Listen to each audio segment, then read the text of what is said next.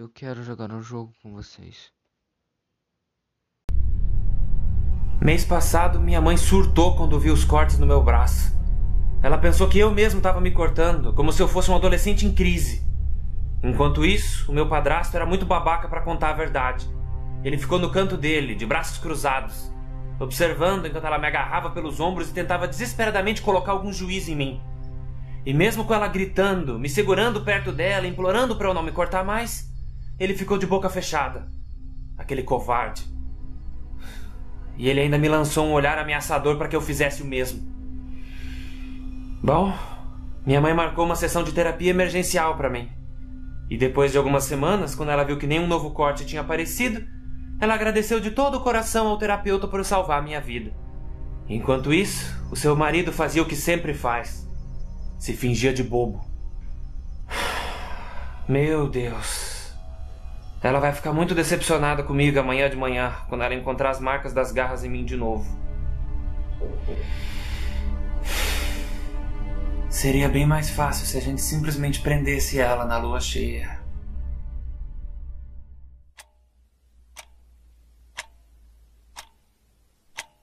Hoje foi um dia cansativo no trabalho. Fiz hora extra até tarde. Tanto que quando eu cheguei em casa eu fui direto para a cama. E a última coisa que eu vi foi meu despertador mostrando meia-noite e sete. Antes que ele saísse do armário e arranhasse suas longas unhas podres pelo meu peito, com sua outra mão abafando meus gritos. Então me sentei de sobressalto na cama e percebi que era só um sonho. Foi um alívio. Mas assim que eu olhei para o meu despertador, eu vi o último segundo do minuto seis após a meia-noite.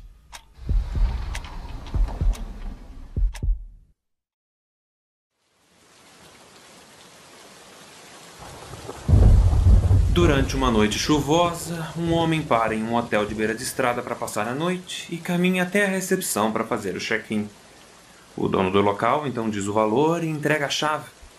Mas antes que o homem pudesse ir para o seu aposento, ele avisou o cliente que no caminho para o seu quarto havia uma porta sem número que estava trancada e ninguém era permitido lá. A explicação foi que lá era um depósito e que estava fora dos limites. Ele o lembrou disso várias vezes antes de permitir que ele subisse. Ele então seguiu as instruções e foi direto para o quarto se deitar. No entanto, a insistência do dono despertou sua curiosidade. Então, durante a madrugada, ele desceu o corredor até a porta e experimentou a maçaneta. E, como já era de se esperar, estava trancada. Em seguida, ele se abaixou e olhou pelo largo buraco da fechadura. O ar frio passou por ele, gelando seus olhos. O que ele viu foi um quarto de hotel, assim como o dele. Mas no canto havia uma mulher cuja pele era incrivelmente pálida. Ela estava encostada na parede, de costas para a porta. Ele ficou confuso por um tempo. Ele quase bateu na porta por curiosidade, mas no fim decidiu não incomodar.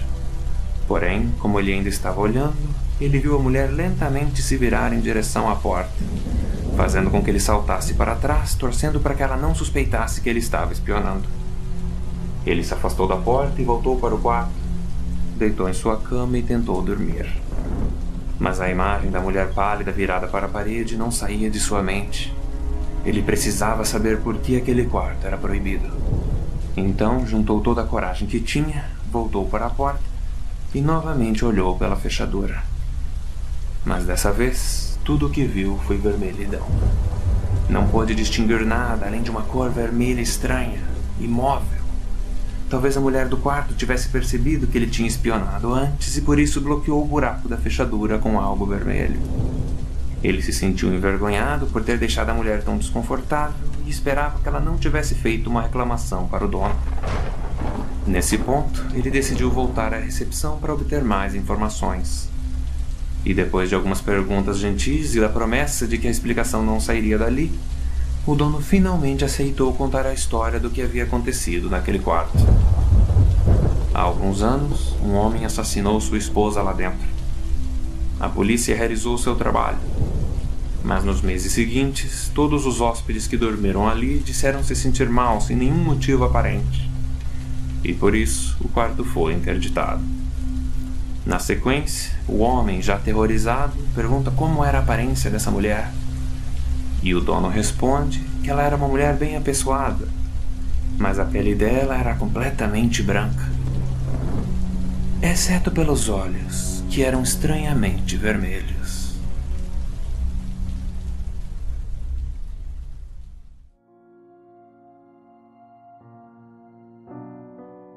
Minha avó cresceu nas favelas de Chicago, na era da lei seca. Sua família morava em uma pequena casa perto do porto, sendo que uma de suas lembranças mais antigas foi de um verão excepcionalmente quente quando ela era criança. E nesse período, ela e a irmã dela descobriram um trecho raramente usado do calçadão perto de um armazém abandonado. Aí, todas as noites, durante um bom tempo, as duas desciam para as docas e se sentavam juntas na beira do cais para olhar as estrelas. Minha avó lembra com muito carinho desses momentos. Ela lembra até da sensação das algas marinhas entre os dedos do pé enquanto ela e a irmã colocavam os pés na água. Aí, muitos anos depois, ela voltou ao pier e descobriu que o armazém havia sido demolido. Então, ela ficou curiosa e fez uma consulta no departamento de desenvolvimento da cidade. Aparentemente, o armazém tinha sido propriedade da máfia, que usava ele como uma base de operações para uma rede local de prostituição, e que só foi descoberto quando um dos membros começou a eliminar as prostitutas rivais. E para se livrar dos corpos, ele amarrava cada um a um bloco de concreto e jogava no porto.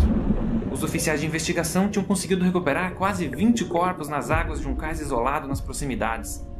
Sendo que os corpos só foram encontrados quando um pescador que passava por ali avistou alguns dos cabelos de uma das vítimas flutuando perto da superfície da água. Como algas marinhas.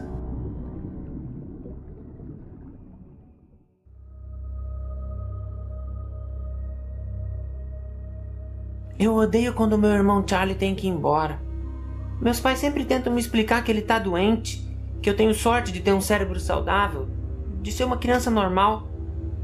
E quando eu reclamo sobre como eu fico entediado sem o meu irmãozinho, eles tentam fazer eu me sentir mal, dizendo que o tédio do Charlie deve ser muito pior, porque ele fica confinado naquele quarto escuro do hospício. E eu sempre imploro para eles darem mais uma chance para ele. E eles até fizeram isso. Por um tempo. Charlie voltou para casa várias vezes, mas cada uma durando menos que a outra. Porque sempre que ele vinha, acontecia de novo. Os gatos da vizinhança com olhos arrancados aparecendo no baú de brinquedos dele, as navalhas do meu pai caídas no escorregador do parque do outro lado da rua, as vitaminas da mamãe trocadas por pedacinhos das pastilhas da máquina de lavar louça.